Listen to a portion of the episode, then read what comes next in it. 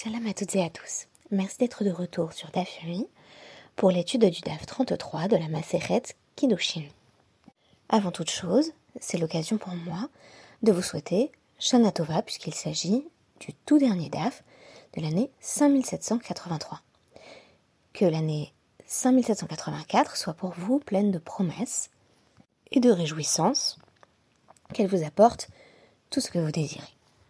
Je remercie d'avance Alexis Rothgold qui a consenti, comme il le fait d'ailleurs bien souvent à l'occasion des fêtes, à réaliser le DAF du premier jour de Rosh qui précède d'un jour seulement le début de ce qu'on pourrait appeler mon congé maternité, c'est-à-dire la période durant laquelle j'ai euh, demandé à des fidèles auditeurs et auditrices de présenter un podcast à ma place. Qu'ils en soient tous chaleureusement remerciés. Aujourd'hui, nous avons affaire, en guise de référence, à une nouvelle de Stefan Zweig, très connue, La confusion des sentiments, qui traite du rapport maître-élève, comme d'ailleurs une bonne partie de notre DAF 33, où sont énoncées des règles très connues, euh, dans leurs détails, notamment la règle qui implique euh, de se lever en présence euh, de son maître, mais aussi, bien entendu, cela semble d'ailleurs aller de soi dans l'expression même euh, de la Gemara, de se lever en présence du Sefer Torah lui-même. Deux habitudes que nous avons conservées jusqu'à nos jours et qui se sont bien entendu inscrites dans la halacha, puisque nous avons toujours l'obligation de nous lever lorsqu'un maître en Torah entre dans une pièce, particulièrement lorsqu'il s'agit du Rav euh, qui nous a le plus appris. là, même s'il est à une grande distance, on, se lève par avance euh, afin de lui faire honneur. Et bien entendu, lorsque nous sommes à la synagogue, dès que le Sefer Torah est debout, nous le sommes aussi afin de lui faire honneur. En ce sens, il y a continuité entre le Talmud Racham qui représente une Torah vivante, incarnée, et le Sefer Torah lui-même, dont le précédent tire son autorité. La question, vous vous en souvenez, était partie de celle du Kibbutz à savoir l'honneur, le respect que l'on doit à ses parents. Alors, j'ai évoqué le fait que euh, c'est intéressant, une personne qui ne respecte pas ses parents se postule comme l'origine de son propre monde, ni qu'elle vient en réalité de quelque part et prend toute la place, à tel point qu'on évoquait le fait que, euh, il y a deux jours, cette personne crée un monde sans Dieu, un monde dans lequel il n'y a même plus de place pour la transcendance, c'est-à-dire pour autre chose que soi. Et j'évoquais le fait que c'est se croire soi-même sa propre origine, euh, ce qui, euh, bien entendu, relève de la pure illusion. Ne pas se lever devant son maître, a fortiori la personne qui nous a le plus appris ou qui nous a tout appris, c'est exactement la même dynamique. À savoir que on fait comme si on n'avait pas une dette infinie dans l'apprentissage de la Torah envers des figures tutélaires. En ce sens, il y a une gravité toute particulière à ne pas euh, se lever en présence de son rave, à ne pas l'honorer et le Hamoudbet du DAF 33 va multiplier les imprécations et les menaces vis-à-vis d'une personne qui cesserait de se lever devant son rave en nous disant par exemple qu'elle oubliera tout ce qu'elle avait appris. Et oui, n'y voyons pas là une malédiction euh, au caractère magique, il s'agit tout simplement de nous dire oublier qui nous a enseigné, c'est oublier tout ce que l'on a appris. Parce qu'on n'est même plus capable d'identifier la source même de notre savoir. Ce savoir est donc désincarné. On peut dire oui, oui, je le sais, mais si on ne sait plus qui nous l'a appris, ce savoir risque bien de s'évaporer parce qu'il est, là encore, privé de ses racines. C'est exactement la même chose que dans la relation avec les parents, mais cette relation du maître à l'élève est, en général, perçue comme encore plus forte. Euh, elle est même prioritaire sur la relation aux parents dans bien des cas, à ceci près que, euh, comme Rana Rachel le mentionne dans son dernier podcast, le père faisait souvent office euh, d'enseignant à domicile. Lorsqu'il avait les compétences, les connaissances suffisantes, c'était le premier enseignant de son fils particulièrement. Alors la confusion des sentiments, évidemment, c'est une nouvelle qui est centrée sur ce rapport entre l'élève et le maître. Il s'agit initialement euh, d'une amitié, amitié d'ailleurs intergénérationnelle, puisqu'on a un étudiant, Roland, qui est, tout jeune, qui n'a que 19 ans, qui va se lier euh, d'amitié avec son professeur de philologie. Dans un premier temps, lorsqu'on découvre euh, Roland, euh, c'est presque un adolescent typique qui néglige ses études et qui mène une vie dissolue. Et ses parents font ce que feraient toujours des parents à l'heure actuelle, c'est-à-dire essayer de le changer de cadre pour qu'il découvre de quoi l'intéresser, de quoi le stimuler intellectuellement. cela ne manquera pas de fonctionner puisque Roland de D rencontre ce professeur de philologie mystérieux avec qui il va lier une relation très forte. Le professeur prend l'élève sous son aile, il va jusqu'à lui proposer de louer une chambre directement euh, donc euh, au-dessus de sa maison. Et euh, il va lui insuffler une véritable passion pour Shakespeare. De sorte que Roland de D n'est plus le cancre qu'il fut jadis. Bien au contraire, il entre véritablement dans l'intimité de son professeur, euh, devient euh, l'un de ses meilleurs élèves, voire son meilleur élève, et ira jusqu'à proposer à son professeur d'écrire euh, l'ouvrage de philologie qu'il a eu l'idée de rédiger. Et pourtant, le professeur se montre cyclotimique, tantôt très chaleureux envers son élève, il le repousse ensuite avec quelques froideurs c'est là que naît la confusion des sentiments. Confusion de l'élève qui ne comprend pas bien pourquoi les autres étudiants sont très méfiants vis-à-vis de lui. Ils pensent dans un premier temps que c'est la jalousie, ce n'est pas le cas. Confusion aussi euh, du professeur lui-même qui se sait euh, homosexuel, attiré par l'élève donc, mais euh, s'efforce de mettre des limites et de prendre ses distances pour ne pas trop souffrir. L'un des mystères de la nouvelle, consistera à élucider cette souffrance du professeur qui s'est trop attaché à son élève et qui fait ce qu'il peut pour rester dans un cadre social acceptable. Il est d'ailleurs marié dans le cadre d'un mariage euh, hétérosexuel et euh, ne s'offusquera pas plus que cela lorsque son élève aura une aventure avec sa propre femme. Sans présenter les mêmes ambiguïtés, notamment sur le plan érotique, le rapport maître-élève est tout aussi fort euh, dans la Gemara, notamment dans notre DAF 33, et il est mis en avant avec insistance tout au long du DAF. Tout commence dans le DAF précédent, euh, lorsqu'on affirme que, au-delà même de la question de son propre rave, il est inversé, euh, donc de Vaïkra à 1932, qui nous enjoint, Mipne Seva Taku. Donc tu te lèveras devant Seva, ce serait les signes de la vieillesse. Donc, euh, ce qui rappelle une certaine expérience de vie. De qui s'agit-il? Euh, Zaken Ashmai Est-ce que c'est simplement vraiment une personne âgée? Talmud Lomar Zaken. Ein Zaken et la Chacham. Non, c'est euh, une personne qui est âgée au sens où elle est sage. Comme lorsqu'il est question des anciens, donc les Zikne Israël, par exemple dans Bamidbar 11, 16. Parler de respect des anciens dans le cadre de ce DAF 33 et de la continuité avec le DAF 32, euh, c'est peut-être, il faut en prendre conscience, n'énoncer que des banalités dans une société traditionnelle antique.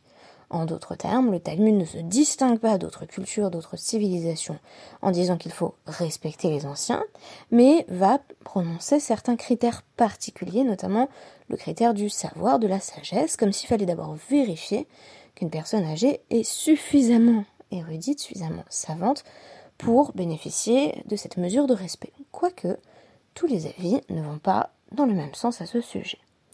Rabbi Yossé Haglili va aller dans le même sens en disant qui est le Zaken, c'est euh, celui qui, qui a acquis la sagesse.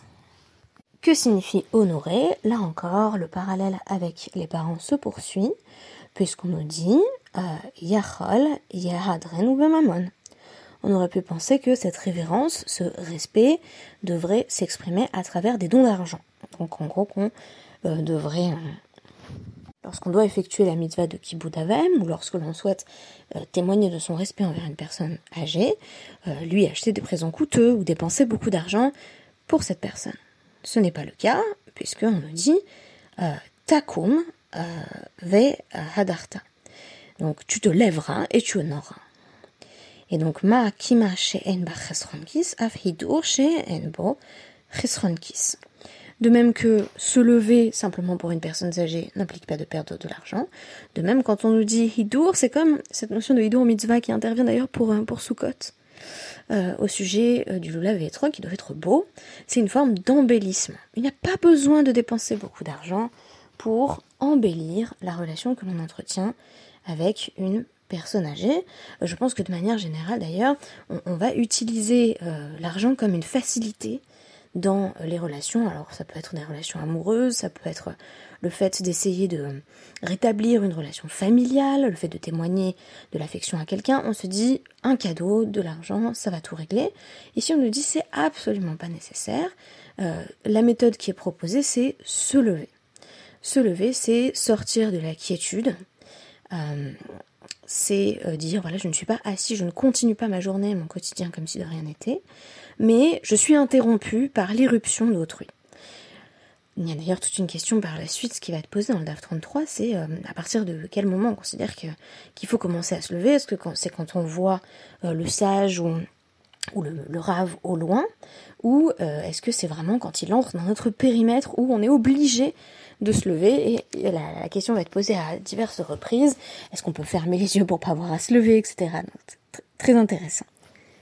Or pourquoi se lever? Eh bien, on nous rapporte ici euh, une parole des sages qui affirme qu'en réalité, c'est dépendant euh, du contexte. Donc par exemple, beta kisse, beta merchat, quand on est aux toilettes ou au bain, euh, on nous dit, donc là encore, takum verdarta, tu te lèveras pour lui faire honneur, lo amarti kima, et la comme chez Eshido. Il n'y a de se lever nécessaire, je traduis bien entendu très littéralement, donc, on n'est obligé de se lever que dans un lieu qui implique une forme de hidour, c'est-à-dire là encore euh, un lieu qui euh, est propre à l'expression de révérence ou de respect. On imagine effectivement croiser euh, son rave aux toilettes, on se dit c'est peut-être pas le bon moment pour se lever, pour d'ailleurs plus d'une raison. Les sages ont également étendu la notion de mipne sevatakum à partir de Vaïkra en affirmant afilo Kol Sevab Mashma. Ça signifie, euh, selon pour le coup ici Ben Yehuda, que toute personne âgée mérite qu'on se lève pour elle, quand bien même ce n'est justement pas euh, un grand érudit. Et Rabbi Yochanan a affirmé que Alacha est ici Ben Yehuda.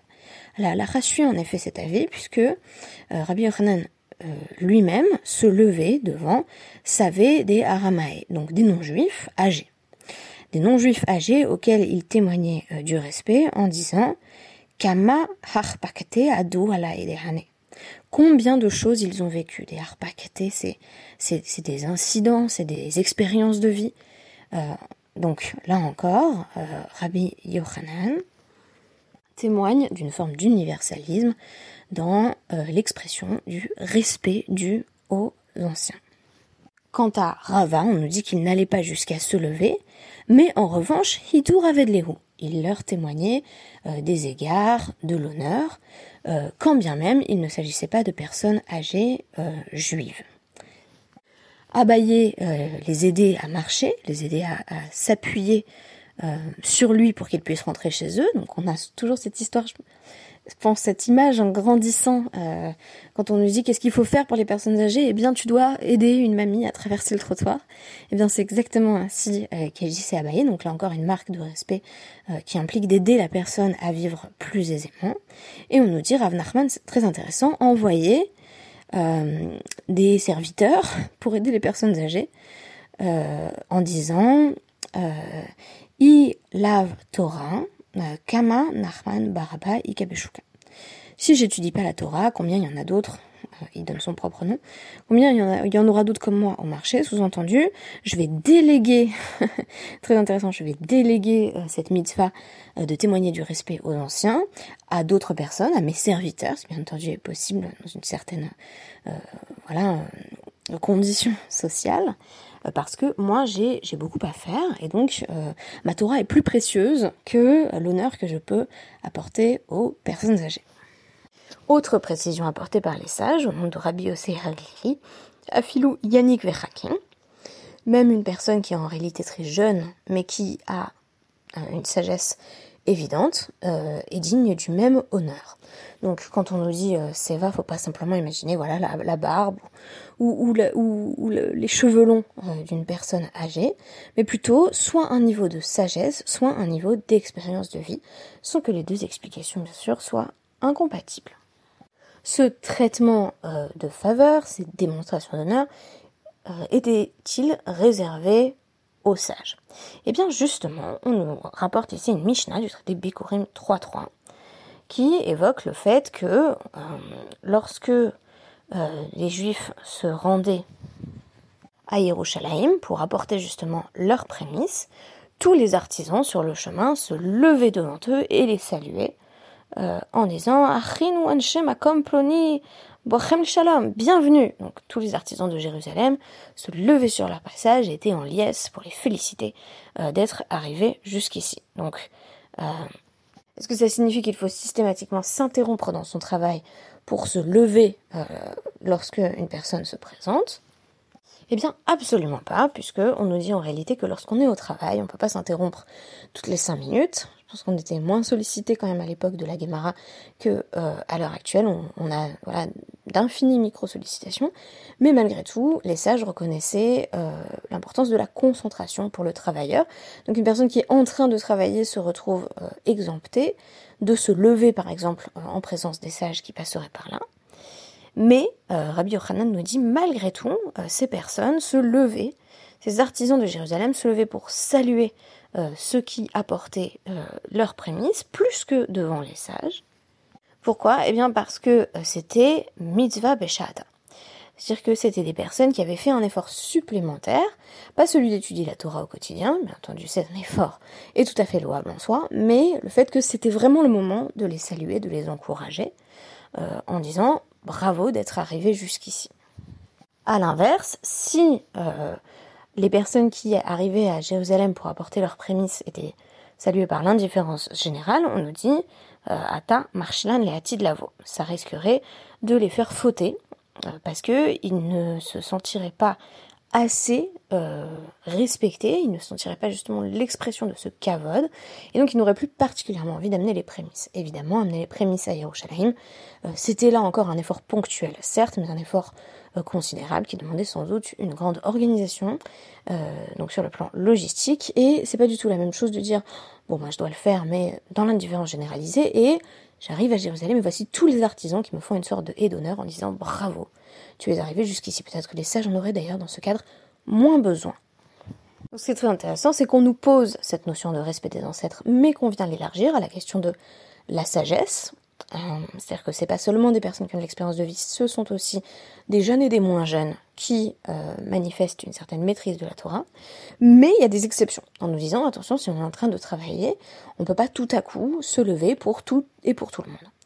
Autre euh, restriction qui est proposée par Rav Aïvou, au nom de Rabbi Yanai, après nous avoir dit c'est très important de se lever quand son maître arrive, on nous dit il faut le faire deux fois par jour. Pourquoi? Parce qu'on ne respecte pas son maître plus que Dieu. Il n'y a jamais d'idolâtrie du maître, le Rav n'est pas voilà, un gourou, et, euh, et, les disciples ne sont ainsi tenus que de lui témoigner euh, un respect modéré, borné. Donc le matin et le soir, on va pas rester debout toute la journée euh, au Beth Midrash. Et là encore, très intéressant, on nous dit pas de culte des ancêtres parce que Minan les Zaken chez le Yatriar, comment on sait que une personne âgée, voilà, ou un maître dans ce contexte ne doit pas justement chercher à obtenir ces marques de respect? Talmud Lomar, Zaken, euh, ve, Yareta. Toujours en citant euh, Vayikra 1932, on nous dit il est âgé. bien entendu, euh, il s'agit d'un découpage original du pasouk. Il est âgé, euh, et il craint. Qu'est-ce que ça veut dire que euh, la personne âgée en question doit se rappeler que elle-même est en situation de devoir craindre Dieu? Donc il n'y a pas lieu de vouloir susciter excessivement euh, la crainte, le respect, la déférence des personnes qui l'entourent, parce qu'en réalité, elle-même a un maître, cette personne âgée a un maître, et ce maître, c'est Dieu. Donc, vous voyez qu'on peut parler ici de respect des anciens, mais pas de culte des anciens, pour des raisons diverses et variées. D'une part, le fait que c'est limité par euh, voilà, différentes précisions euh, matérielles. On s'arrête pas de travailler pour une personne âgée, on s'arrête pas d'étudier pour son maître, euh, on ne dépense pas tout son argent pour faire des cadeaux à des personnes âgées ou à son maître, etc., etc. Donc là encore une forme de, de réalisme dans le fait d'honorer son maître ou une personne âgée, respectable, etc. Ou une personne savante tout simplement. Ensuite, le fait qu'on nous dise euh, ça ne s'applique pas en réalité que à un ancien, mais à une personne qui détient une forme de sagesse, quelle qu'elle soit, sagesse de vie, sagesse de Torah. Et le troisième élément que je voulais rapporter ici et qui m'a semblé tout à fait euh, essentiel, c'est il ne s'agit pas d'un culte des ancêtres parce que c'est limité, d'une part parce qu'on nous dit que la personne âgée se rappelle elle aussi qu'elle doit euh, du kavod à quelqu'un d'autre, qui la dépasse, qu'elle n'est pas voilà, euh, parvenue au, pinacle de, la sagesse, qu'il y a bien au-dessus d'elle, et également cette limite qui est le fait que la personne âgée n'est honorée qu'en tant que représentante de la Torah, mais qu'on laisse malgré tout une place plus importante à la Torah elle-même. Merci beaucoup. Euh, Shana Tova, Shabbat Shalom et Chag.